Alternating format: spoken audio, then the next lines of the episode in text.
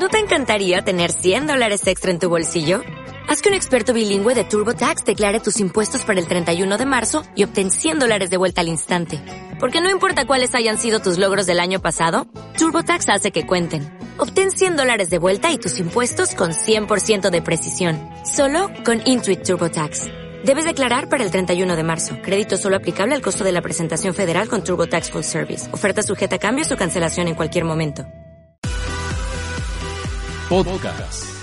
¿Y usted qué opina de Nino Canún? Hola, buenos días, muchas, muchas gracias por estar el día de hoy con nosotros. Hoy es día jueves 31 de julio. Adiós al mes de julio. Bueno, pues concluye otro mes y ya estamos casi a fin de año. ¿eh? ya, adiós, adiós el mes de julio. Tiene una gran ventaja el día de hoy, es día de quincena y entonces esto hay que abordarlo rápidamente. Pero vámonos a la reforma energética que está muy interesante y es muy importante destacar que con 331 votos aprueban las leyes de Pemex y Comisión Federal de Electricidad. ¿Quién entiende esto? Pues yo diría que este, los técnicos, los que saben de esto, los que están enterados de lo que sucede en Petróleos Mexicanos y de lo que sucede en la Comisión Federal de Electricidad, pero el grueso de la población, incluyéndome a mí, pues así como que entenderle, entenderle no la entiendo. ¿eh? Y no la entiendo porque está muy técnico todo esto, pero además han sido una tras otra todas las eh, reformas y como que apenas le estoy entendiendo a una cuando ya está llegando la otra. Decían que por qué la de Telecom, sí, bueno, pues porque trabajamos en medios electrónicos, si no, pues a lo mejor tampoco lo hubiera yo entendido, ¿no? Pero esta está así de que 331, ya pasó el tercer dictamen, este es el que aprobaron el día, el día de hoy en la madrugada, el día de hoy en la madrugada, al rato despertamos a Alberto Zamora, que seguramente se ha haber ido a las 5 de la mañana a su casa. Con 331 votos esto se aprobó. Yo creo que lo importante pues fue lo que sucedió ayer con Espinosa Cházaro, que se levantó, dijo que pues así no se valía el debate, cantaron el himno nacional y se regresaron a sus curules, ¿verdad? O sea, no hubo toma de tribuna ni nada de eso sino que al contrario, bueno, pues este, yo creo que todos se mostraron muy respetuosos. Eh, las mantas y todo esto que aparecía el día de ayer, bueno, pues siempre han surgido, pero el, esto es así como, pues muy fácil de entender y de comprender. La que no entendí nunca es la de Palacio Nacional. Yo nunca había visto que alguien ingresara a Palacio Nacional. Bueno, Greenpeace, Greenpeace con esto se lleva las palmas, ¿eh? Haber ingresado a Palacio Nacional, en donde, bueno, hay una seguridad impresionante. Había. No, bueno, sí, Había. había, había una seguridad impresionante. Ahorita me acordé cuando se metieron a una fiesta del presidente Obama, este, unos que no estaban Que se invitados. fotografiaron con él Sí. y toda la cosa. Y que al final dijeron, ¿y quiénes son esos güeyes? Y dijeron, pues quién sabe.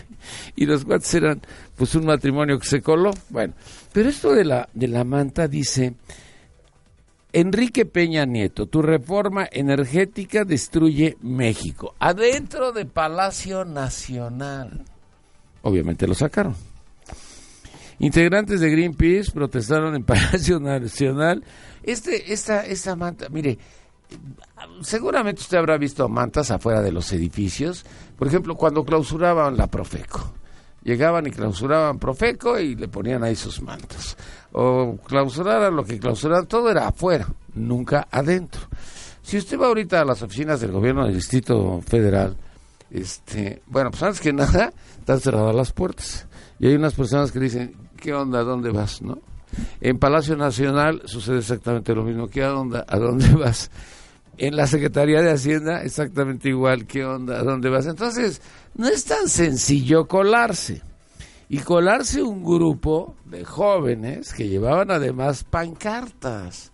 Además de esta manta, yo creo que eso es lo importante. Y en el caso de Espinosa Cházaro, pues él denuncia, él denuncia, pues que realmente él sí quisiera ir al debate, pero pues no hay debate, pues no los pelan, no les hacen caso, y donde el sindicato petrolero sigue robando, de acuerdo con el periódico Reforma, levanta la mano extendiendo el periódico para que se vea las tranzas petroleras de 1.400 millones de dólares y dice, ya estamos hartos, vamos a, aprobar este, las aportaciones al sindicato, este, bueno, todo lo que tiene que ver con el sindicato que huele, huele a gas, pero ahorita le voy a dar el nombre de los eh, directores de petróleos mexicanos, yo diría, pues, de los últimos sexenios, ¿qué le parece?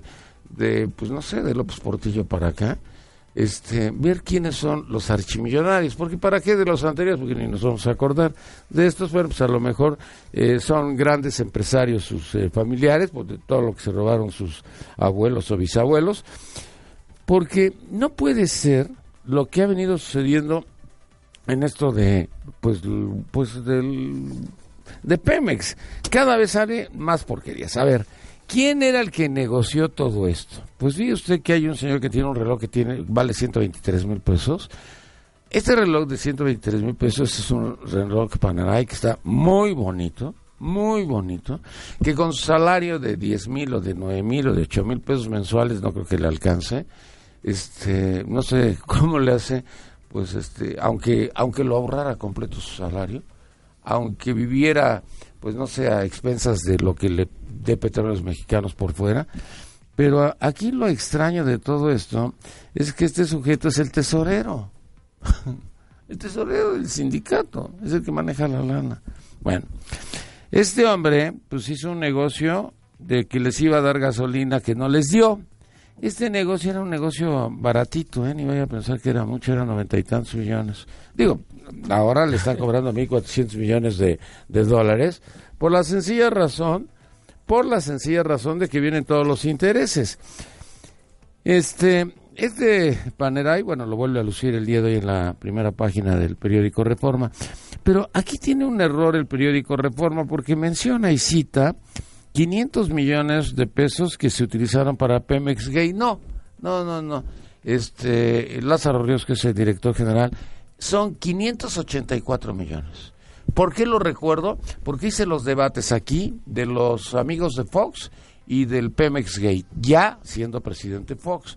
Y Yunes, Yunes el que después fue líder del sindicato, perdón, líder de, presidente, director del ISTE, era el que venía a defender en ese entonces, porque no era panista, era priista, venía a defender a Romero de Champs con los famosos 584 millones de pesos que se le entregaron a la Bastida, que se le entregaron a Esteban Moctezuma, que se le entregaron a Emilio Gamboa, que se le entregaron no sé a quién, pero a alguien, a alguien les entregaron 584 millones de pesos y como se perdió la presidencia de la República en el 2000, pues si quedaba algún residuo o alguna cantidad menor, pues yo creo que se la embolsaron.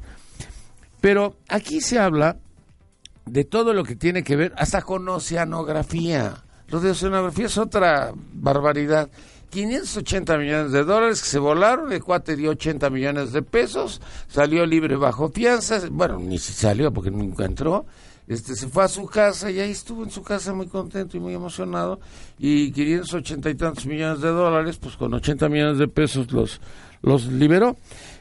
Pero regresando nuevamente a esto, este dinero que era de Pemex, pues también ayer, fíjese que pues se lo quedaron los gringos. Como parte de este litigio, pues se logró que un juez congelara 40 millones de dólares que tiene el sindicato petrolero en los Estados Unidos. ¿Cuándo ha visto usted un sindicato que tenga 40 millones de dólares en el extranjero? Los debería de tener en nuestro país debería de ser inversiones en nuestro país, pero no debería de tener 40 millones de dólares en el extranjero y seguramente se los llevó no para robárselos, yo no quiero pensar que se los iba a robar Romero de Champs o se los iba a robar Ricardo Aldana, sino para conservarlos allá y que no fuera a, bueno, pues a venir una devaluación, imagínense una devaluación. Pero a ver, regresemos con Napito. Napito se largó con 55 millones de dólares y hicieron un escándalo.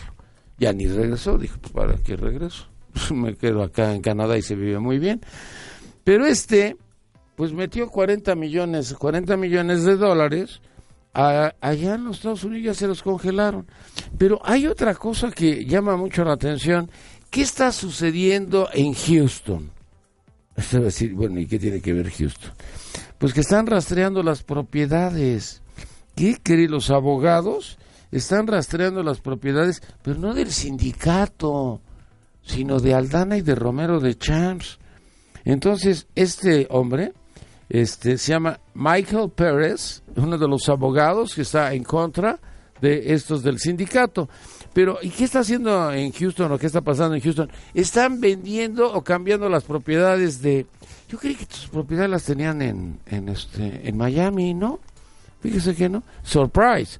Las tienen en Houston y entonces ahora el señor Romero de Champs está cambiando todo, está modificando todo para que no le vayan a embargar y evitar que, bueno, pues le cobren esta millonaria deuda de mil cuatrocientos millones de dólares. Bueno, no, no, no, esto, esto no para, esto no para y no para y no para y sigue hablándose de la corrupción. Deslindan a los exfuncionarios de todo este asunto. Por ejemplo, ¿se acuerda usted de Rogelio Montemayor, el que salió huyendo a Houston, al que le pusieron así como pues un relojito para que no se pudiera fugar, que era así una pulsera para que no se largara? Él vivió allá en Houston maravillosamente. ¿Con qué dinero vivió? Pues con todo lo que se había robado, porque recuerda usted que había sido gobernador de Coahuila, después este director de Petróleos Mexicanos. Pero pues dicho contrato se firmó en los 80, fue un contrato que no involucró a Pemex. Entonces, si no involucró a Pemex, ¿cómo vendieron petróleo de Pemex?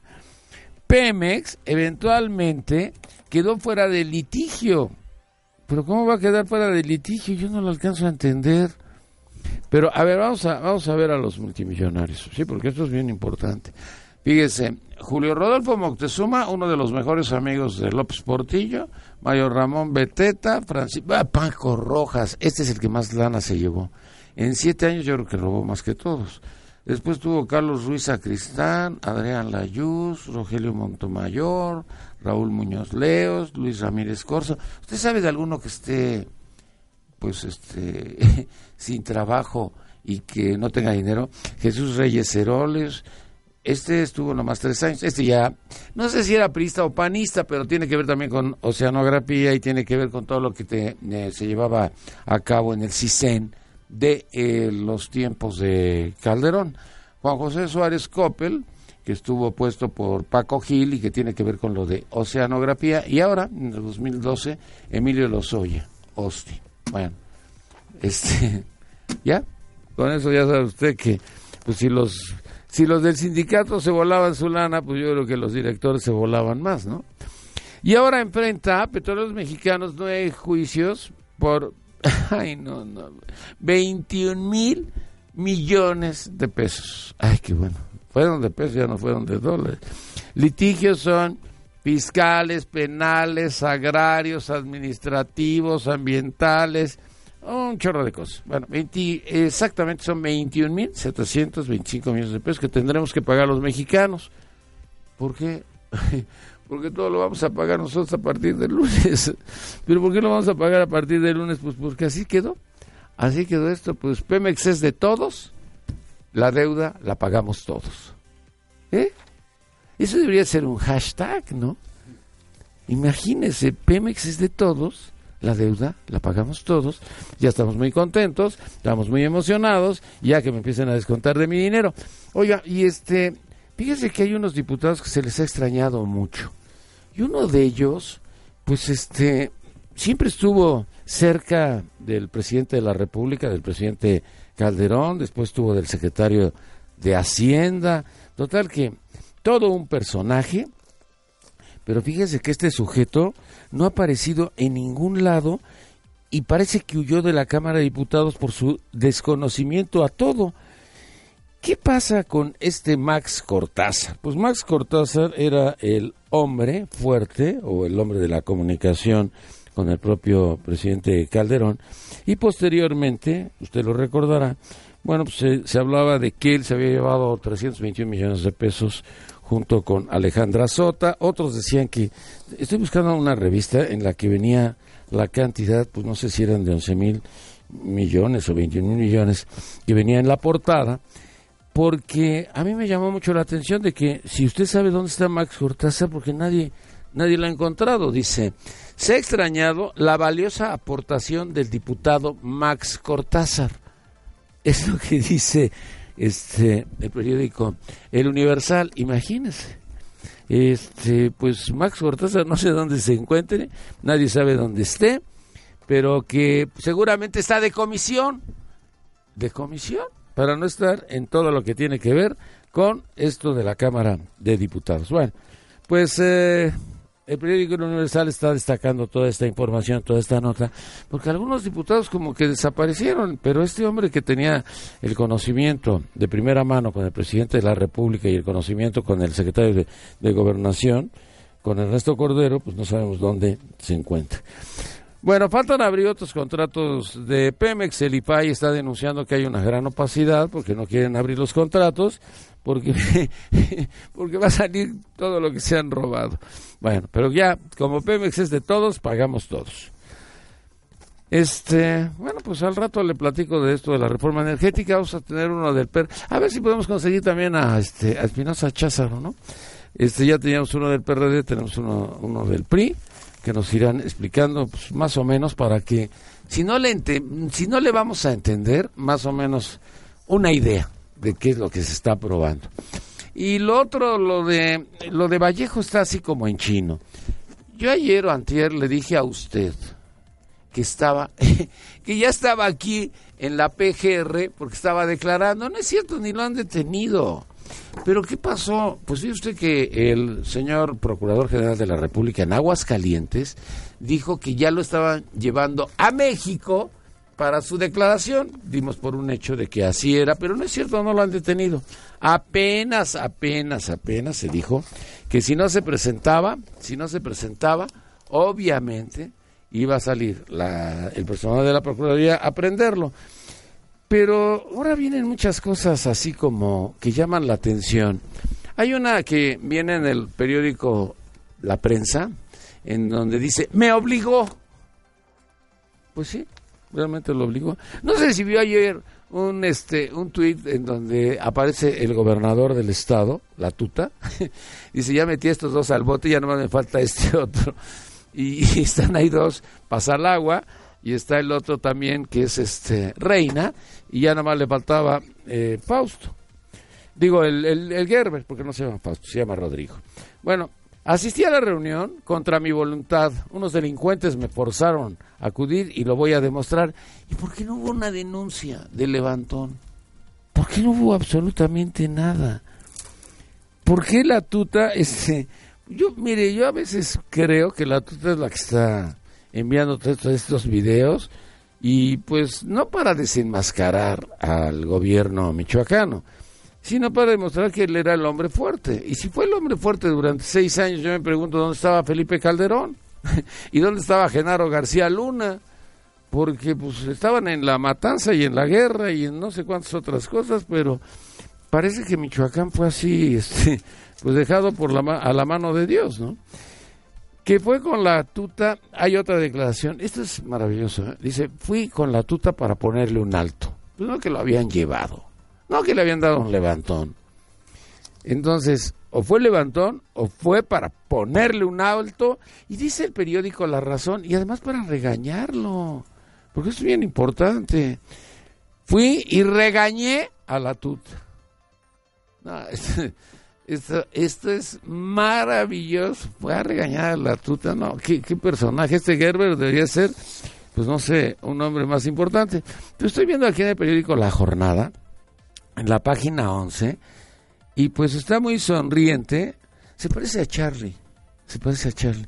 Hay un, este, un amigo de nosotros que trabaja aquí en Estereo Joya, que le, se llama Charlie, y este es eh, co-conductor con este Mariano con Mariano y se parece mucho a, al Gerber. Ahorita lo estaba yo viendo en la fotografía. Pues tiene así el, pues eh, su brazo extendido sobre el hombro de la tuta. La tuta se le ve muy contento y dice, este, pues estaban ahí muy sonrientes todos, así como que lo levantaron. Pues quién sabe. Y después ve usted la... Ah, pues es la misma foto. Yo creo que esta foto la corrieron por todos lados porque la tiene el Excelsior en color y la jornada la tiene en blanco y negro. Es la misma foto. Pero pues ahí se ven muy contentos, se ven así como pues como alegres y echando chelas, ¿eh? Porque toman tecate. Y no sé si es tecate light, pero toman tecate. Bueno, ahí están las chelas. Ah, y el otro está tomando una modelo. Bueno, pues no sé si es anuncio de las cervecerías. Ya saben que cuando sale una de Budweiser dicen, este es un anuncio. Bueno, pues no sé si este era un anuncio. Bueno, pues este ahora que falta abrir los contratos de Pemex, les sigo platicando porque pues ya no sé de qué más comentarle en relación a petróleos mexicanos, ni tampoco a lo de la tuta. Le voy a platicar algo de Cuauhtémoc Cárdenas. Fíjese que en lo de Cuauhtémoc Cárdenas a mí me tiene sorprendido de que de repente lo sacaron de su partido y dijeron que no iba a ser, no podía ser, lo excluían para que no fuera candidato a la presidencia del PRD y que también no tuviera ningún cargo, ningún cargo en, en este partido. Este partido de veras que es de opereta. Y le voy a decir por qué. La exclusión de Cuauhtémoc Cárdenas no obedeció a una renuncia, sino a la captura de datos en la comisión de afiliación y el cruce con los del Instituto Nacional Electoral. Siempre hay que buscar un imbécil. Pues, ¿qué le parece a usted el cruce con el Instituto Nacional Electoral? Soy así como, pues que, mire, cuando usted está escuchando a alguien que se equivoca y está diciendo o justificando una mentira o justificándose a través de esto, pues usted se mueve de la risa. ¿Cómo a Cuauhtémoc Cárdenas, pues están justificando que hubo un cruce de información y esta persona dice, no fue mi culpa, estaba cruzada la información? Me doy, me doy, me doy. Es que cuando tienen este gente tan torpe, no, no, sé cómo decirlo, gente tan torpe que, mire, yo creo que podían haber sacado a cualquiera por equivocación, a cualquiera. Juanito Pérez no aparece y pues ya no está este como militante del PRD. Y no pasaría nada, pues Juanito Pérez, quién sabe. Pero Cuauhtémoc, el líder moral, el que, el que fundó este partido, cuando dijeron lo excluyeron, yo dije, qué terrible, ¿qué pasó? Porque tiene 80 años. Cumplía cumplió 80 años el primero de mayo, cuando vino aquí al programa a platicar sobre la reforma energética, que él no estaba de acuerdo y que, es más, hizo un comentario. Me dijo, ¿sabe usted de toros? no, no, no sé de corridas de toros. Bueno, pues haga de cuenta que estas seis reformas son seis toros que pues hay que torearlos ah, en una corrida de toros, ¿no? Pero los echaron a los seis al mismo tiempo. Entonces, pues obviamente no se vale. Debería de haber sido toro por toro. O sea, repitiéndose a que debería de haber sido este, una reforma, posteriormente otra reforma, pero no todas juntas. Bueno, entonces después, cuando le preguntábamos si iba a ser presidente del PRD, me decía que pues, él todavía no lo sabía, si todos estaban de acuerdo y nadie se oponía, él aceptaría el ser presidente del PRD. Su edad, su edad le, le imposibilitaba. Bueno, eh, yo creo que tiene una, pues, una visión del país y una visión de los energéticos muy completa y que nunca la ha cambiado ni la ha modificado. Pero yo creo que su movilidad sí deja mucho que desear. A los 80 años, pues no va a andar en todos los en cada meeting que se presente en el 2015. Y entonces cuando yo le pregunté eso, me dijo, no, no, me siento muy bien y si llega ese momento, yo acepto. Pero el otro año tendría 81. Entonces, no sé si esto iba a ser más difícil. Pero ya sabe usted que nunca falta un sonso que dice, no, no fue mi culpa, no fue mi culpa, no fue mi culpa, se cruzó la información. Pues ya sabe usted, cuando usted se equivoque, nomás diga, se cruzó la información y ya, con eso ya no tiene usted más broncas ni más problemas.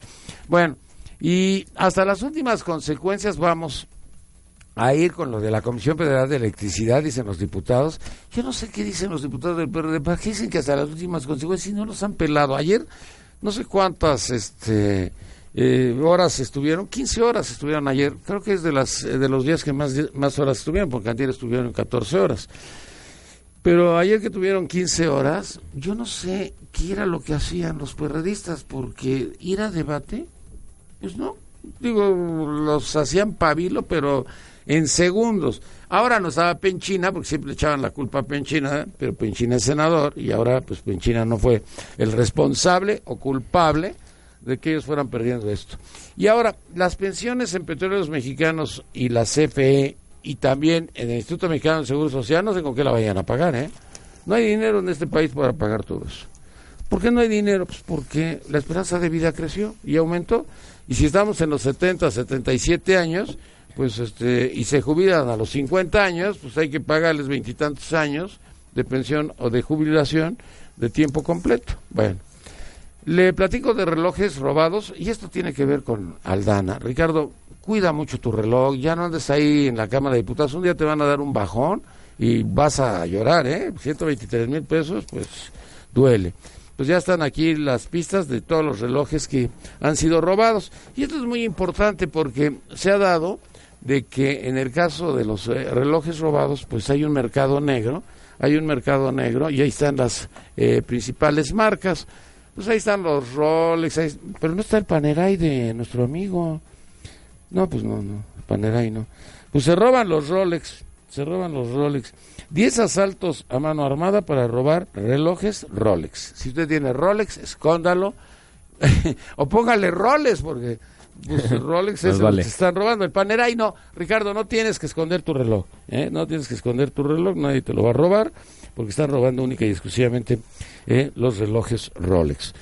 Pero lo de Puebla, pues ayer hubo, ayer hubo una conferencia de prensa que da Víctor Carranca, el Procurador General de Justicia del Estado, dice que después de 98 investigaciones, después de 98 pruebas, después de 98, no sé cuántas cosas, lo explicó muy bien, porque además eh, lo hizo muy bien, yo estuve viendo su conferencia, este, pues llegaron a la conclusión de que fue un cuetón, pero ¿se acuerdan que habían dicho que habían llevado a ese niño a, a esta manifestación? Pues el niño ni estaba en la manifestación. ¿Dónde estaba el niño? El niño iba con su mamá en otro lugar. Bueno, pues entonces ya la mamá ya no es culpable de haber llevado al niño a la manifestación. Pero que no fue bala de goma. Juez y parte. Digo, si esto lo estuviera haciendo la PGR, lo entiendo. Pero si lo está haciendo un empleado del gobernador, bueno, pues no se va a pelear con su jefe. Digo, así que se me hace que no es la forma ni la manera. Pero pues yo creo que debería de haber aquí la competencia de otra procuraduría o pues no sé, de la Comisión de los Derechos Humanos o no sé. A lo mejor la Comisión Nacional de los Derechos Humanos que tiene una gran credibilidad sí es válido.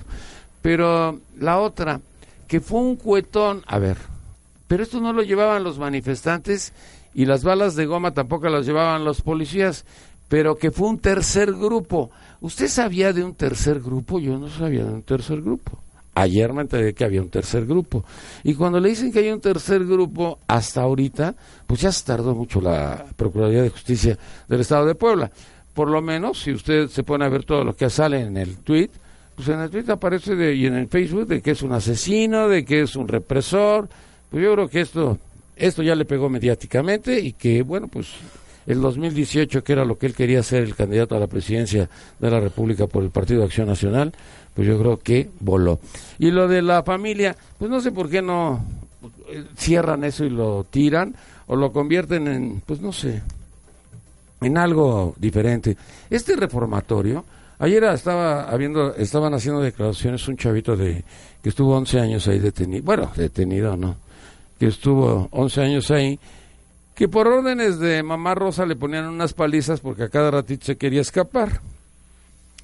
¿Será o no será? Ahora se dice, no, pues es que es por demencia senil que no, ya no vamos a hacer absolutamente nada. Pero mire, yo de veras que soy de los primeros sorprendidos. Yo estaba seguro de que se había equivocado el Procurador General de la República, de que era una mujer, en realidad era así la Teresa de Calcuta mexicana. Pues no, no era la Teresa de Calcuta porque pues después de ver cómo los tenía era un verdadero reformatorio, pero más que un reformatorio, yo creo que en un reformatorio por lo menos tienen sus camas y en este caso pues este al suelo todos, ¿no? Niños y niñas, o sea, estamos hablando pues de pues de muchos años en que se permitió esto y se permitió con pues, con la anuencia también de los presidentes de la República, porque no sé si Cedillo también haya estado en esto, pero sí Fox, sí Calderón, y sí los medios de comunicación. Nosotros cuando hicimos esto de los programas de televisión, pues no estaban ellos. Estaba Carlos Salinas de Gortari en ese entonces en la presidencia de la República. Y los dos programas que hicimos en Morelia, bueno, no dos programas, hicimos varias series de cinco programas, pero en dos de estos programas ella estuvo y era una mujer muy querida, este, muy dulce, muy dulce, muy dulce, y que, bueno, pues yo creo que nos engañó a muchos, yo me siento engañado, pero sí creo que esa casa de la maldad, no sé cómo llamarle, deberían de tirarla. Sí, no deberían de estarla dejando como dato ahora al, al DIF de Michoacán. No, no, eso no, eso yo creo que deberían demolerlo. Y adiós. Escúchanos todos los días, de 6 de la mañana a 1 de la tarde, por el 690 AM, en Radio Digital 91.3 HD2, en Internet, la 69.mx, o a través de nuestro portal www.yustedqueopina.com.mx. Nino Canún. 12 años, 12 años, 12 años haciendo debate